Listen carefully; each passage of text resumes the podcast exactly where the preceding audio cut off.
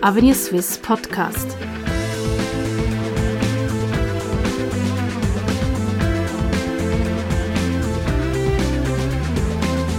Herzlich willkommen bei Avenue Swiss, der liberalen Denkfabrik der Schweiz. Das heutige Gespräch zum Thema Silver Economy. Der demografische Wandel schreitet voran und Senioren spielen dabei eine immer wichtigere Rolle für die Wirtschaft. Aber es bleibt noch viel zu tun, um den Erwartungen der sogenannten Silver Generation gerecht zu werden.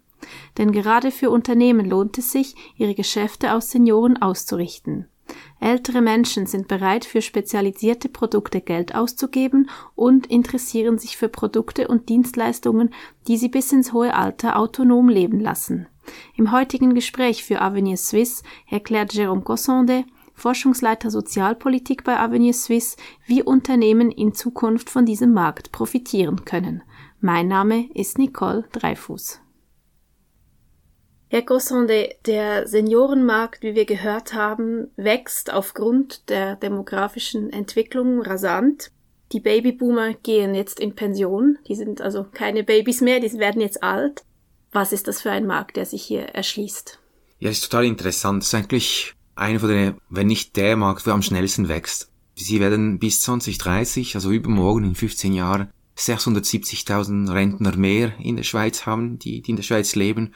Und das sind alles potenzielle Kunden. Das ist auch eine Kundschaft, äh, das ist eben die Babyboomer-Generation, die Woodstock-Generation, die immer das gemacht hat, was sie will, dass sie immer das gesagt hat, was sie will. Und auch das gekriegt hat, Und was das hat auch wollte. das gekriegt. Und jetzt kommt noch dazu, das ist natürlich auch eine Generation, die im Durchschnitt finanziell auch gut dasteht und dementsprechend auch die Kaufkraft hat, das zu kriegen, was sie will.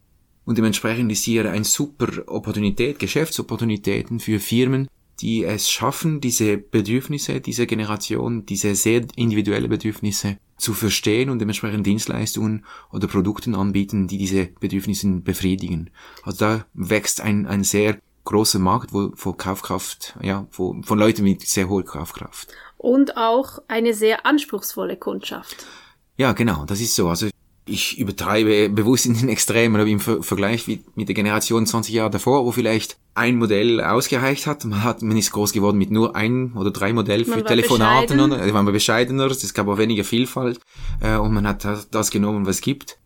Die Babyboomer-Generation, die kommt, die hat natürlich ganz andere Ansprüche. Also man kann nicht von dem Babyboomer-Markt sprechen. Da sind natürlich tausend Subgruppen von Leuten, die vielleicht eher wertkonservativ sind, äh, auf sicherheitsorientiert, andere, wo vielleicht sehr unternehmenslustig sind, wo immer etwas Neues beginnen wollen, auch im höheren Alter. Da muss man natürlich sehr stark unterscheiden. Aber vom Volumen her und von der Kaufkraft her ist sehr interessanter Markt. Sie sprechen es an, es gibt eigentlich wie verschiedene Sektoren in diesem Babyboomer-Bereich. Was heißt das für den Markt? Wie muss sich da der Markt entwickeln?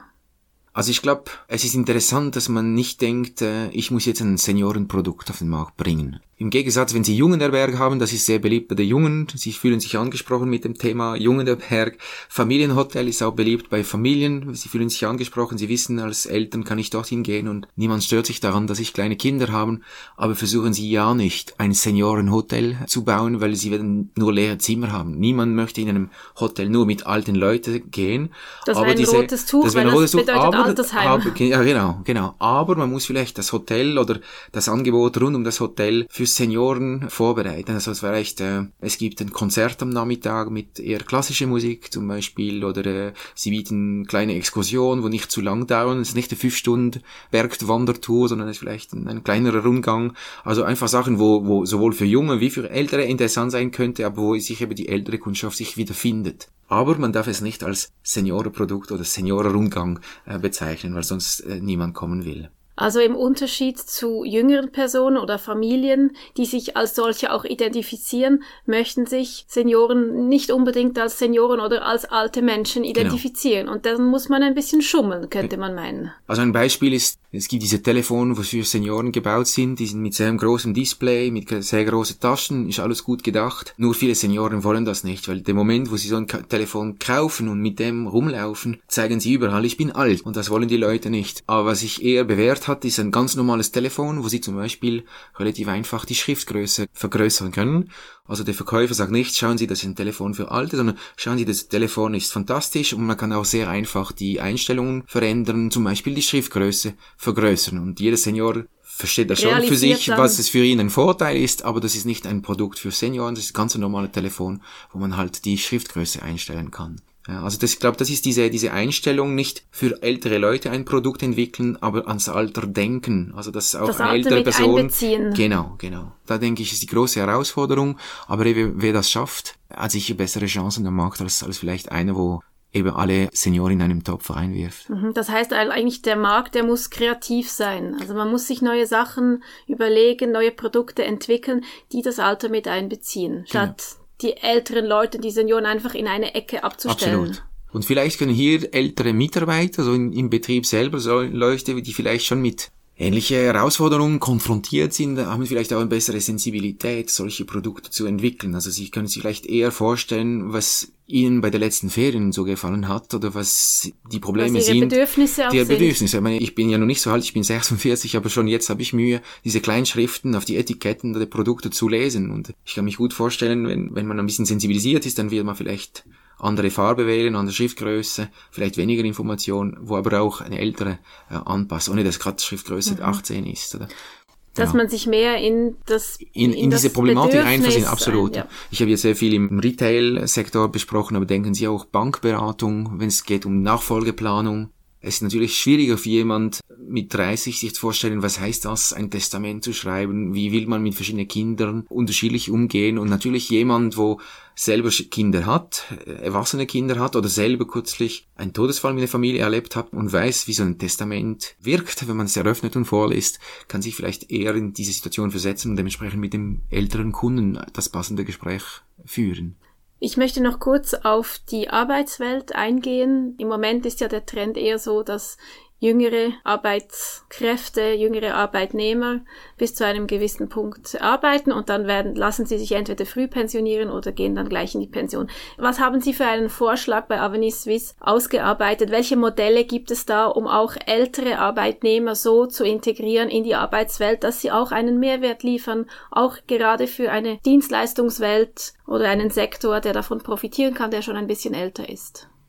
Ja, ich glaube, eigentlich die Bedürfnisse der älteren Mitarbeiter sind sehr vergleichbar wie diejenigen der jüngeren. Also es geht um Flexibilität. Also man denkt immer, wenn Flexibilität, bessere Vereinbarkeit zwischen Beruf und Familie, denkt man immer an Familien mit kleinen Kindern, aber natürlich gerade Work-Life-Balance, aber auch die älteren Mitarbeiter, die haben vielleicht Enkelkinder schon oder die haben eigene Eltern, die pflegebedürftig sind und die sind genau auf diese Flexibilitäten angewiesen. Also ich glaube, ein Arbeitsgeber, wo Flexibilität anbietet, äh, macht sich attraktiv für Junge wie für Ältere, aber auch für Ältere. Ich glaube auch, was es vielleicht mehr braucht, ist einen systematischen Dialog zwischen Arbeitsgeber und Arbeitnehmern, gerade bei den älteren Mitarbeitern. Es ist irgendwie heute selbstverständlich, dass wenn jemand mit 25 in die Firma kommt, dass man mit ihm oder mit ihr seine Karriere bespricht. Willst du eine Weiterbildung machen? Welche Station willst du im Unternehmen dass machen? Man ihm die Möglichkeit Man gibt die Möglichkeit und man tut sich auch äh, sehr flexibel zeigen, Teilzeitpensen über das ganze Jahr verteilt. Bei älteren Mitarbeitern führt man diese Gespräche weniger durch. Typischerweise, warum und da kommt nicht? auch. Ich möchte kurz wissen, warum. Ja, das ist interessant. Typischerweise behaupte ich mal, dass die Babyboomer, vor allem Männer, die definieren sich sehr, sehr stark über die Arbeit und wenn ich jetzt als 60-jährige Banker, sage ich mal, zu meinem Chef gehe und sage, ich möchte gerne von 100 auf 60 Prozent reduzieren, hat man Angst, dass das als äh, fehlende Loyalität interpretiert wird. Er will nicht mehr äh, arbeiten oder für hat uns. Die Kraft oder nicht mehr dazu hat die Kraft nicht so. mehr, ist vielleicht eine Schwäche, aber auch Loyalität, wirklich, man identifiziert sich sehr stark mit, ich bin voll dabei und, und, und 100 Prozent oder, oder mehr engagiert. Und umgekehrt, der Arbeitsgeber, der würde das auch gern thematisieren, weil für ihn ist die Risik das Risiko groß, wenn plötzlich ein Mitarbeiter kommt und sagt, ich gehe jetzt in die Frühpension und übrigens, ich habe noch sechs Wochen Ferien übrig, ich bin in drei Wochen weg, tschüss, oder? oder? Dann wäre natürlich viel interessanter für den Arbeitsgeber, das proaktiv zu thematisieren, aber er macht es nicht, weil er Angst, ich könnte meinen Mitarbeiter verletzen, weil er meint, ich schlage das vor, weil ich eigentlich ihn loskriegen will, oder? Und wenn man das systematisieren würde, dass es zum Beispiel in der Firma heißt, mit 60 jeder Mitarbeiter führt so eine Standortbestimmung oder eine Karrierebesprechung durch, also ganz normaler Prozess, dann ist es nicht mehr persönlich. Sie sind nicht Sie, Frau Dreifuß, wo ich in Frage stelle, sondern mit jeder Person, die einen gewissen Alter erreicht hat, diskutiert man das. Und dann nimmt es vielleicht eine gewisse Emotion weg und dann kann man genau die gleiche Instrumente und die gleiche Passus finden, die man dann einer Person vielleicht ermöglicht, jetzt seinen Beschäftigungsgrad zu reduzieren, dafür vielleicht nur vier Jahre, also bis 67. Und durch das kann man wirklich dieses wertvolles Wissen im Unternehmen länger behalten. Die Person schätzt das auch, weil sie wird genau für dieses Wissen gebraucht. Aber nur für dieses, Aber nur für dieses Wissen, Wissen, und nicht genau. für bürokratische Und weniger, genau, man kann sie, man kann sie entlaschen und man kann auch den Job ganz anders äh, denken, um das Beispiel aufzugreifen, vorher mit der Erbschaftsplanung oder Gespräche, kann man sagen, okay, das ist jetzt unser Senior-Berater, der geht nur für solche Gespräche mit, ist nicht er im Lead vom Gespräch, aber er coacht, er berät oder er macht Schulungen, Internetschulungen, also da kann er wirklich sein Wissen der über diese Jahre gesammelt hat, seine- diese Affinität mit den Themen, die für diese Kundschaft relevant sind, die kann sie wirklich portieren, oder? Und dann muss er vielleicht weniger Produktionsdruck, der muss nicht mehr neue Leistung. Kunden akquirieren, weil es macht vielleicht weniger Sinn, ein Jahr vor der Pensionierung noch voll auf Akquise zu gehen. Aber da kann er vielleicht eben sein Wissen einbringen. Auf eine Art, wo für, Arbeitsgeber, Arbeitsnehmer und für den Kunden auch interessant und sind. von Mehrwert sind. Ja. Also mit anderen Worten, man muss sich ein bisschen auch lösen von diesen starren Modellen, die bis anhin sich festgesetzt haben, sowohl von Arbeitnehmerseite wie auch von Arbeitgeberseite. Ja. Und Ängste abbauen dadurch. Und auch akzeptieren, genau wie wir vorher gesagt haben, dass die Bedürfnisse von den älteren Kundschaft sehr unterschiedlich sind, dementsprechend auch unterschiedlich sind die Bedürfnisse der älteren Mitarbeiter. Also das ist das Spiegelbild und dementsprechend gibt es nicht die eine Lösung, aber eben, ich glaube, im Dialog, im systematischen Dialog kann man sicher diese, diese Lösungen finden. Und Studien belegen das, dass diese älteren Mitarbeiter also die Mehrheit sogar ist bereit, über das gesetzliche Rentenalter hinaus zu arbeiten, wenn eben die Bedingungen stimmen, sprich diese Zeitautonomie, diese Reduktion vom Produktionsdruck äh, gegeben ist. Also da ist wirklich eine Chance für die Arbeitsgeber, auf diese wertvollen Human Capital zurückzugreifen. Vielleicht eine letzte Frage. Welche Bereiche werden in Zukunft für Senioren attraktiv sein? Für Senioren als Arbeitgeber oder als Arbeitnehmer? Beides, vielleicht so abschließend. Also ich glaube, in, in, als Kunden natürlich die, die Wachstumsmarkt, die besonders Wachstumsmarkt ist natürlich alles, was rund um die Gesundheit geht, logischerweise mit den Pflegebedürfnissen, aber nicht nur oder, oder im weiteren Sinn, also die ganze Wellness-Angebot, da, das ist natürlich etwas, das diese rüstige Rentner sich gönnen wollen und gönnen können.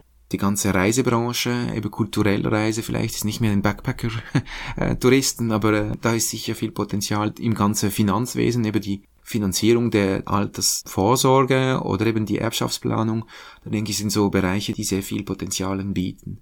Und bei den älteren Mitarbeitern allgemein ist natürlich dort, wo Erfahrung zählt, diese Mitarbeiter sind besser dran. Also Eben kann ich im Verkauf, im Support, im After Sales, äh, in der Produktentwicklung, diese Leute, vielleicht sind sie weniger schnell mit dem neuesten Computer und können vielleicht nicht mit dem Tablett so schnell umgehen wie, ein 30-Jährige, aber die verstehen die Prozesse, die verstehen ihre Lieferanten, die verstehen ihre Kunden und diese Berufsgattungen, die haben natürlich ein viel größeres Potenzial für ältere Mitarbeiter. Und dadurch verbessert sich auch die Qualität Absolut. der Arbeit und des Resultats. Ja, und ergänzt sich wunderbar mit der Fertigkeit vielleicht von jüngeren Mitarbeitern. Also da kann man wirklich äh, einen Vorteil gewinnen durch gemischte Teams, äh, also altersdurchgemischte Teams.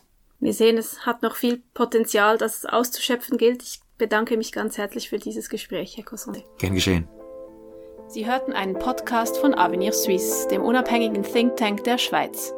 Die Entwicklung der Schweiz liegt uns am Herzen, für Sie und die nächsten Generationen. Weitere Podcasts finden Sie auf www.avenir-suisse.ch.